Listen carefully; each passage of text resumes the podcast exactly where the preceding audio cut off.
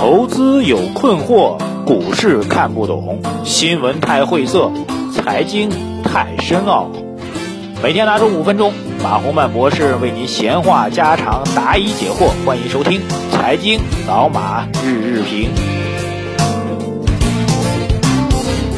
好，各位老马日评的听众朋友们，大家早上好啊！经过两天的休整之后，您对于经济还有股市的看法有没有调整呢？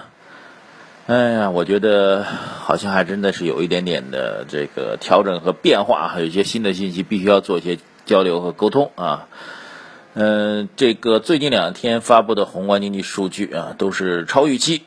啊。我们一直在讲吧，如果说数据是在预期当中的，那么对于这个未来的政策，对于股市都不会产生影响啊。这就是基本的一个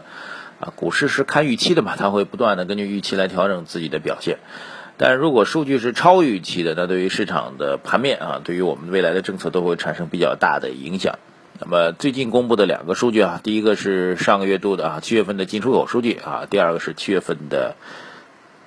价格指数的数据啊，两个数据怎么来看？三个字共同的超预期啊，这个进出口的数据是超预期的暴跌啊。物价指数的数据当中的 PPI 是超预期的暴跌，那么 CPI 呢是在预期的上限当中啊，也出现了一个超预期的略微超预期的上涨啊。四个数据逐一给大家来看一下啊，这个出口数据啊暴跌百分之八点四啊，之前预期呢是下跌百分之六左右啊，结果暴跌百分之八点四，进口呢暴跌百分之八点一啊。这如果是大盘的话，跌的也够解供了啊，也够吓人的。但是这是进出口的数据啊，两方面的原因啊。第一个，呃，出口的暴跌，几方面的原因啊。第一个呢是这个海外市场不景气啊，海外市场，美国、欧洲、日本啊这些市场的复苏比我们想象中要差得多，没有想象中那么乐观啊。第二个原因呢就是我们人民币保持强劲。啊，就是人民币呢，为了年底能够冲一把这个特别提款权，就是国际货币基金组织搞的这个特别提款权啊，呃，所以呢一直处于一种呃强势当中啊，因为进入到特别提款权的货币啊，理论上就是所谓硬通货了啊，就是说你苦尽甘来吧这样一种逻辑啊，就是进入特别提款权之前，你也保持一个强势状态。然后呢，硬通货的姿态进入到这个特别提款权当中啊，这意味着全球的货币储备当中会增加人民币的储备啊，然后你手持人民币可以走遍天下都不怕啊，甚至有可能能像美元一样到各地直接用人民币去付款啊，都有可能的。呃，然后加入之后呢，你就可以去搞量化宽松了，可以去搞货币贬值了啊？为什么呢？这样就可以，哎，我们就可以印钞票了嘛？印钞票付出的成本就是那张纸张的成本，还有油墨的成本，对不对？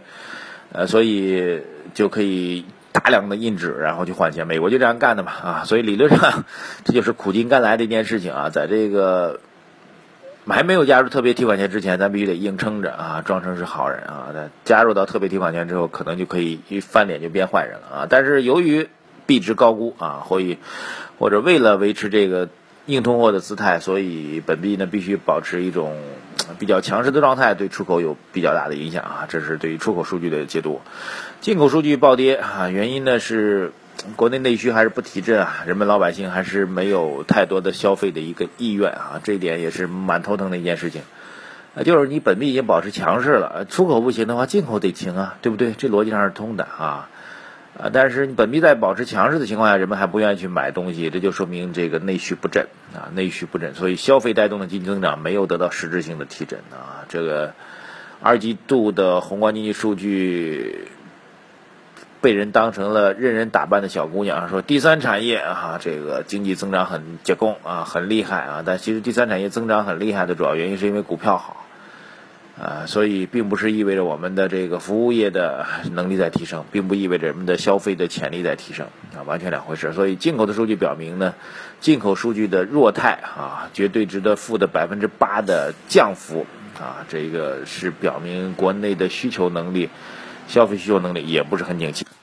好，再来看一下昨天刚刚发布的物价指数的数据啊，这个 PPI。市场预期是跌百分之五啊，但是实际公布出来数据跌百分之五点四啊。工业生产的利润是越来越薄，工业生产不只是利润越白越来越薄了，很多的呃产品可能出来之后都是亏钱的啊。当然呢，导致 PPI 下降的还有另外一个原因是输入性原因，就是除了削减了工业企业的利润之外啊，由于全球的大宗商品价格下跌。啊，所以导致工业品的工业品的生产很大程度当中是成本决定的嘛，所以成本在下降，所以也未必是完全都是利润当中的萎靡啊，这一点要告诉大家。但是，全球大宗商品的价格下降，往往意味着经济增长不给力。那经济增长不给力，意味着是全球的一个问题啊。但是全球问题主要体现在两大经济体啊，第一个就是美国经济虽然复苏了，但是美国经济的复苏的啊延续性和这个消费能力啊备受质疑。啊，就是经济增速在复苏，但是美国能不能传重新？就是说这个这火车头啊，美国不是全球经济火车头嘛？这火车头啊，原先跑特猛啊，但是有一阵遇到次贷危机之后，这火车头在检修。那现在这火车头修好了啊，重新上轨道了，但是还能不能跑以前那么快啊？是跑到高铁的速度，还是动车的速度，还是呃普快车的速度啊？还是当年那绿皮车的速度？就是你在跑了，但是你跑的是绿皮车的速度啊，这就是美国的问题。另外一个全球大宗商品价格下调的原因，就是对于中国经济增长放缓的一个担心啊。二季度的百分之七显然是我们不能说有水分吧，但最起码是有一定的误判啊。就是绝对值的百分之七当中有很多是不可持续的，比如说炒股所带来的第三产业当中的金融的大幅度的增长，对吧？这个是不可持续的。所以从这意义上来讲，全中国的经济增速的放缓也是导致全球大宗商品价格下跌的一个原因。所以 PPI 当中可以看到两点内容：第一点就是工业企业的利润还在下滑，啊；第二点就是全球大宗商品不景气，意味着全球经济增长的火车头啊，中国和美国的火车头依然处于一种相对偏弱的格局啊，这也是不太好的一种状况。CPI 的数据。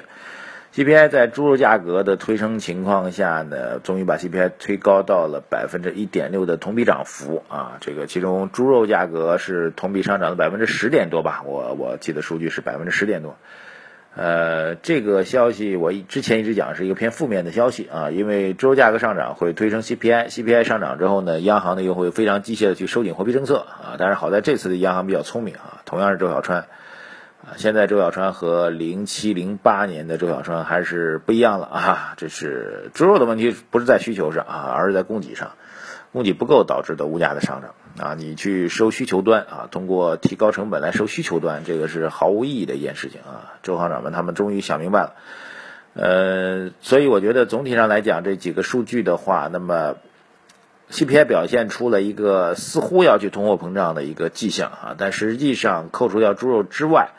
啊，总体上中国经济的物价的问题依然是通货紧缩，各位一定要注意啊，仍然是通货紧缩的问题啊，仍然是经济衰退的问题啊，宏观经济当中的呃出口不仅没有成为三驾马车啊的拉动力量，反而成为了向后来。拽中国经济增长的一个负面的力量啊，这块呢基本上可以把它从三驾马车当中剔掉啊，而且是一种病马、瘟马、疯马啊，倒着走的马啊。然后另外两驾马车，消费没有实质性的提振。我刚才讲了，这个二季度的消费或者第三产业的提振更多的是股票啊，但三四季度是没有股票的，就消费也是一个很大的问题啊。那么投资。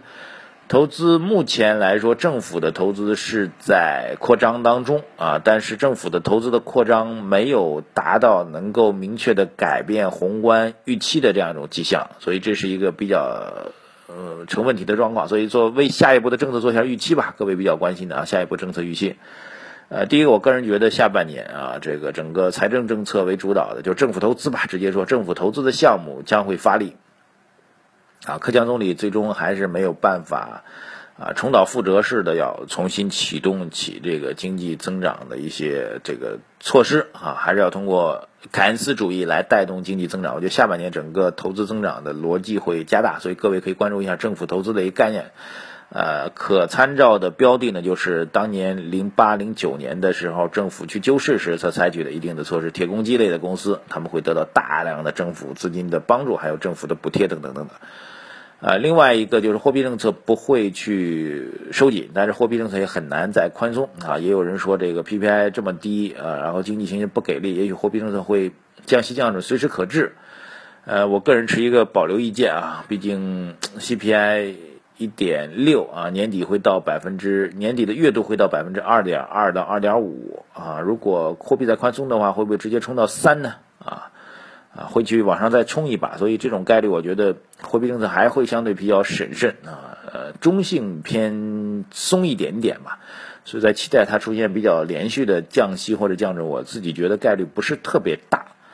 呃，这一系列的数据对于今天盘面的影响显然是偏负面的啊。还好上周五呢是大涨的，所以上周五的这个冲洗式的大涨，能不能对冲一下今天负面呢？显然今天负面消息会成主流，所以今天盘面当中的宏观效应对于国家队的挑战，就各位现在对于国家队严防死守的阵地的挑战，不是来自于空头啊，空头都已经被抓进去了哈。您为什么进来的？因为卖卖股票啊。你卖股票时候为什么恶意的卖股票？你卖股票的时候为什么叫高买低卖啊？你卖股票的时候为什么要面目狰狞啊？这帮人都被抓进去了。现在问题是，国家队需要对抗的不是空头了，国家队需要对抗的呃不是恶意做空者吧？空头终归是有的啊。国家队需要对抗的是宏观经济的负面影响。